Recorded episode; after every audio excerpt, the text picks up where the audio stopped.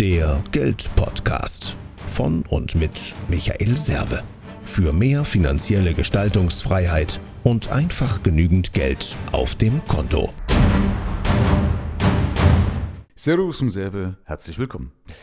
Aufgrund meiner Expertise kommen natürlich immer wieder Menschen auf mich zu und sagen, Michael, wie lege ich jetzt mein Geld eigentlich an? Oder hast du mal einen Tipp? Oder ich will in Fonds anlegen. Wie spare ich richtig? Ja, oder bloß keine Fonds kommt auch immer. Ich mache das lieber in ETFs. Ja, solche Aussagen. Damit wäre ich ja permanent konfrontiert. Oft ist es natürlich auch so, dass Sachen nachgeplappert werden. Also, weil man hört das oder liest das in der Presse. Ja, das klingt vielleicht plausibel und sagt man, ja, dann mache ich natürlich einen ETF, weil alles andere ist ja irgendwo blöd.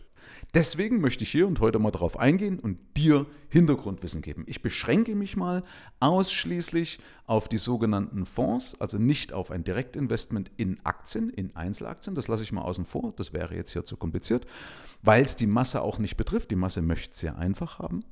Und ich möchte dir eben mal ein paar Punkte an die Hand geben, vier Punkte an die Hand geben, die du so sicher noch nicht auf dem Schirm hast. Weil Punkt 1, wenn ich jetzt beispielsweise in Aktienfonds investieren möchte, dann kann ich das in der Regel über zwei Wege machen. Die zwei gängigsten Wege sind einmal Publikumsfonds. Publikumsfonds ist ein Investment über eine Fondsgesellschaft, über eine mehr oder weniger renommierte Fondsgesellschaft mit einem mehr oder weniger renommierten Management. Das heißt, irgendjemand, irgendein Team sitzt da und sucht für dich aus, wie dein Geld vernünftig angelegt wird. Oder, jetzt kommt die gängige Meinung, oder bei vielen immer noch gängige Meinung, dann mache ich das lieber in passive ETFs. Da haben wir schon mal den ersten Fauxpas bei manchen, die sagen, ja, ich will nicht in Fonds anlegen, ein ETF ist auch ein Fonds, ja, steckt schon im Namen drin, Exchange Trade Fund. Also das letzte Fund steht ja für Fonds. Und diese ETFs sind eben ein passives Investment, das heißt, dort legst du direkt in den Index an. Das heißt, in den jeweiligen Index, wie beispielsweise den DAX oder den sogenannten SP 500 oder wie auch immer, legst du an und die bilden diesen Index nach. Eins zu eins. Okay? Warum macht man die meistens? Weil man ja sagt, naja, dort bei dem letzten spare ich Kosten, weil da muss ja keiner für mich arbeiten und die ersten sind gar nicht so gut, komme ich aber in Punkt 4 nochmal drauf, warum die Betrachtung falsch ist. So, welcher von den beiden ist jetzt eigentlich richtig für dich? Welcher ist der bessere? Gehe ich lieber in Exchange Trade Fund oder gehe ich lieber in Publikumsfonds? Und jetzt möchte ich mal eine Lanze brechen. Es ist nämlich scheißegal. Warum? Weil zweitens, und das kann ich dir nach 25 Jahren Erfahrung hundertprozentig sagen, es hängt nicht an der Rendite. Ja? Menschen scheitern nicht an der Rendite. Sie scheitern nicht daran, ob sie 7 oder 8 Prozent kriegen würden, ja, wenn man sagt, das eine hätte 7 und das andere hätte 8 Prozent geschafft, sondern sie scheitern daran, dass sie kein System haben. Sie haben kein System, was dafür sorgt, dass regelmäßig monatlich genug Geld übrig bleibt, was sie anlegen können und was sie auch durchhalten, weil das Geld dort auch liegen bleibt. Also, dass sie auch durchhalten, weil das Geld dort liegen bleibt und sie nicht immer wieder ran müssen. Was passiert denn normalerweise? Leute legen Geld weg, folgen vielleicht sogar solchen fadenscheinigen Empfehlungen, so, du musst nur 10% weglegen und rühr die nie mehr an. Vergiss es, das wird nicht passieren, wenn dein System nicht noch mehrere Punkte beinhaltet, ja, dann reichen die 10% als Baustein nämlich nicht. Aber was wäre denn, du würdest jetzt Geld weglegen und in 97 von 100 Fällen Warum ist das 97 von 100 Fällen? Weil nur 3% finanziell frei sind, also 97 von 100 bei denen ist es so, dass das Geld wieder zurückfließt, weil sie irgendwelche Löcher stopfen müssen. Kennst du bestimmt auch von dir. Man legt Geld weg, ja, und dann irgendwann ist vielleicht die Waschmaschine kaputt, aus lauter Sympathie verabschiedet sich noch der Geschirrspüler. Nimmst du Geld raus, mal kaufst du irgendwas davon, schon war es das mit deinem Ertrag. Das heißt, du kommst gar nicht in den Genuss, dass dein Zinseszins, ja, dass diese Exponentialfunktion, diese Kurve, die so steil ansteigt, dass du das überhaupt am Ende so erlebst. Kommst du gar nicht dazu, weil du das Geld vorher wieder rausholst. Ja, wenn du, wie gesagt, nicht so ein System hast. Oder dann irgendwann muss das Auto in die Werkstatt. Dann kommt eine Rechnung, mit der man so nicht gerechnet hat, weil jetzt plötzlich irgendwas am Getriebe kaputt geht, was ich ja so gar nicht im Schirm hatte. Ich wollte ja nur einen TÜV machen. Plötzlich kommen die mit einer 1000-Euro-Rechnung zurück. Kennen auch viele. Ja? Oder am Haus was kaputt. Oder das Kind will irgendwas, eine Zahnspange und so weiter und so fort, was alles so auf dich zukommen kann. Das heißt, nochmal, die Masse hat kein System, das dafür sorgt, damit das Geld überhaupt lange liegen bleiben kann, damit ich also überhaupt den Unterschied zwischen 7 oder 8 Prozent auf 30 oder 40 Jahre erfahren kann. Nachvollziehbar? So. Der dritte Punkt, und jetzt möchte ich nochmal so in die Wunde reinstechen, was die ETFs anbelangt, weil ETFs, also diese Exchange Trade Funds, die sind so in dieser Form, mit dieser Masse an Geld, was da reingeflossen ist, nicht krisenerprobt. Ich möchte dir mal ein Bild geben, warum das so ist. Stell dir vor, Du willst einen weltweiten Aktienindex über Autos darstellen.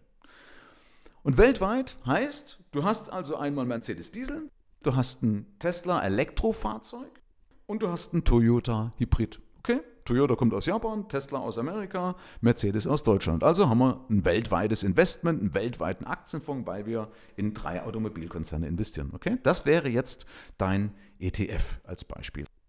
Und jetzt stell dir aber vor, in so einem Index, und das muss man nämlich wissen, sind diese Firmen unterschiedlich gewichtet. Das heißt, die sind nicht komplett gleich verteilt, sondern meinetwegen eben ist eine Mercedes in so einem Index mit 10% drin und eine Toyota vielleicht nur mit 1%. Nur als Beispiel, ja? Nur, dass du das verstehst. Also, Mercedes ist viel, viel mehr drin in dem Index gewichtet als beispielsweise eine Toyota. Übertragen wir das wieder auf das Bild. Also stell dir vor, du hast drei Reihen. Ja, in der ersten Reihe hast du zehn Mercedes Diesel. Ja, die stehen hintereinander. Ja, ist eine Reihe, zehn Mercedes Diesel hintereinander. In der zweiten Reihe hast du sechs Tesla Elektrofahrzeuge aufgereiht. Ja, sechs Stück hintereinander.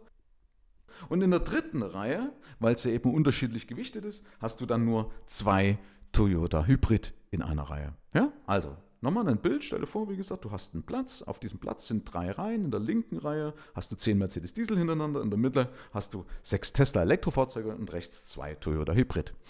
Und jetzt kommt es ja doch mal vor, dass es eine Börsenkorrektur gibt, die alle paar Jahre immer wieder mal kommt und auch nichts Schlimmes ist, sondern was ganz Normales hier im Kapitalismus. Angenommen, jetzt gäbe es so eine Korrektur und dieser Index, dieser weltweite Aktienindex würde um 50 Prozent korrigieren, also nach unten gehen. Das heißt, dieser Exchange Trade Fund als passives Investment muss jetzt, weil es um die Hälfte korrigiert, ja, er muss die Hälfte seiner Bestände verkaufen. Nämlich genauso, wie es auch im Index dargestellt ist. Das heißt, der verkauft ohne Sinn und Verstand. Der prüft also nicht, ob es sinnvoll ist. Der verkauft jetzt fünf Mercedes, die Hälfte, drei Tesla, auch die Hälfte, und einen Toyota, das war auch die Hälfte.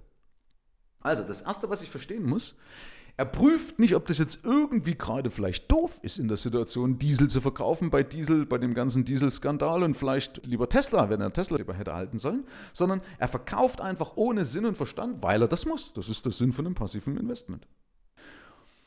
Und wer jetzt aufgepasst hat, hat noch eins gemerkt. Er verkauft nämlich mehr Mercedes, weil er ja auch da automatisch das darstellen muss, was der Index macht. Er verkauft mehr Mercedes als Toyota, nämlich fünf Mercedes, aber nur ein Toyota weil Mercedes eben in diesem Index übergewichtet ist. Okay?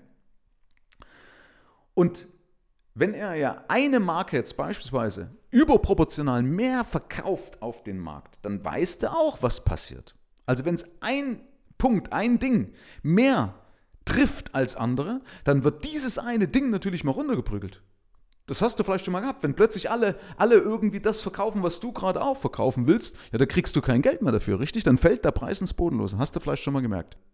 Also, das ist auch nachteilig, weil das führt nämlich auch zu Verwerfungen am Markt, weil alleine würde da jetzt Mercedes mehr unter Druck geraten, mehr Misstrauen vielleicht auch vom Markt bekommen, weil die Leute das dann nicht verstehen und vielleicht sogar wiederum andere mit in den Keller reißen. Also es wird wahrscheinlich zu Verwerfungen führen, die so noch keiner auf dem Schirm hat. Wie gesagt, wir hatten noch keinen Crash mit so viel Geld in diesen ETFs. Und das halte ich persönlich für sehr gefährlich. Und der Unterschied nämlich bei einem normalen Fonds, also wo jemand da sitzt als Management, der das mit überwacht, der überlegt eben dann, sagt er, nee, Moment, stopp, ich verkaufe jetzt nicht meinen Tesla, das ist jetzt gerade gut oder vielleicht wäre es gerade gut zu verkaufen, den Tesla. Und bevor ich jetzt Toyota verkaufe und die anderen, lasse ich die stehen auf dem Parkplatz und haue lieber den Rest weg. Okay? Das ist eben der Unterschied. Und jetzt kommen wir eben zum Punkt 4, weil die meisten ja sagen, naja, äh, das, das, das stimmt ja gar nicht, Michael, weil die Exchange Trade Funds sind ja besser, weil die Publikumsfonds in der Masse, die taugen ja alle gar nichts oder sind vielleicht zu teuer. Jetzt nehmen wir mal an, das wäre so. Und ich nehme mal den Wert, den man mal hört, wobei ich das nicht glaube, da sagen sie also 8 von 10 sind gar nicht gut. Ist doch auch total wurscht, oder? Mal ganz ehrlich, auf was konzentrierst du dich bei deiner Partnerwahl? Angenommen, du suchst einen Partner, auf was konzentrierst du dich? Auf die acht, die nicht zu dir passen, die du nicht schön findest, die du nicht reizvoll, nicht interessant findest? Oder konzentrierst du dich dann eben auf die zwei, die gut sind? Es reicht doch, ich brauche doch gar nicht mehr. Die zwei von zehn, ja, auf die konzentriere ich mich. Und ganz ehrlich, es gibt also genug Ratingagenturen, die ja genau das herausfiltern. Und die auch zeigen, dass Publikumsfonds über Jahre hinweg, über viele Jahre hinweg und auch über Krisen hinweg einen besseren Job gemacht haben als ETFs. Also warum bitte soll ich denn überhaupt einen ETF nehmen? Verstehe ich nicht. Wenn ich einen Fonds habe, da über 30, 40 Jahre seinen Index immer im Schnitt, im Durchschnitt, okay, auch wenn er mal ein Jahr einen Aufsreißer hatte, aber im Durchschnitt immer seinen Index geschlagen hat. Warum soll ich einen ETF nehmen? Wenn ich eben noch das Risiko habe, dass der ohne Sinn und Verstand verkauft. Der kauft übrigens auch ohne Sinn und Verstand. Das heißt, alles das, was ein ETF macht, ist immer zyklisch, nie antizyklisch. Auch das übrigens mal so als Botschaft. Und solltest du das Gefühl haben, dass du dich im Kreis drehst, solltest du das Gefühl haben, dass du festgefahren bist, weil du vielleicht schon viele Anlagen versucht hast, die vielleicht auch nicht so gut gelaufen sind, oder weil du vielleicht verwirrt bist, weil du so viele verschiedene Meinungen gehört hast, oder weil dir vielleicht zu wenig übrig bleibt und du eben noch nicht so ein System hast, dann lade ich dich ein, lass uns doch einfach mal ganz unverbindlich miteinander sprechen, miteinander telefonieren. Und dann können wir auf deine, auf deine ganzen Fragen eingehen und wirst du sehen, es ist alles ganz leicht zu lösen. Herzlichen Dank fürs Rein und Hinhören. Ab hier liegt's an dir. Bis zum nächsten Gig. Dein Michael Serve. Mehr Informationen findest du im Internet unter mehrvomgeld.de.